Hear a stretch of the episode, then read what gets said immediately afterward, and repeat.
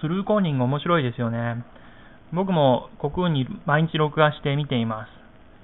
そんな中で、ファンラジブロッキャのテリーさんが、とある DVD を買ったらおまけにツルーコーリングの第1話が入っていて、これが非常に面白かったと言って話していたので、僕も嬉しくなってトラックバックしてみます。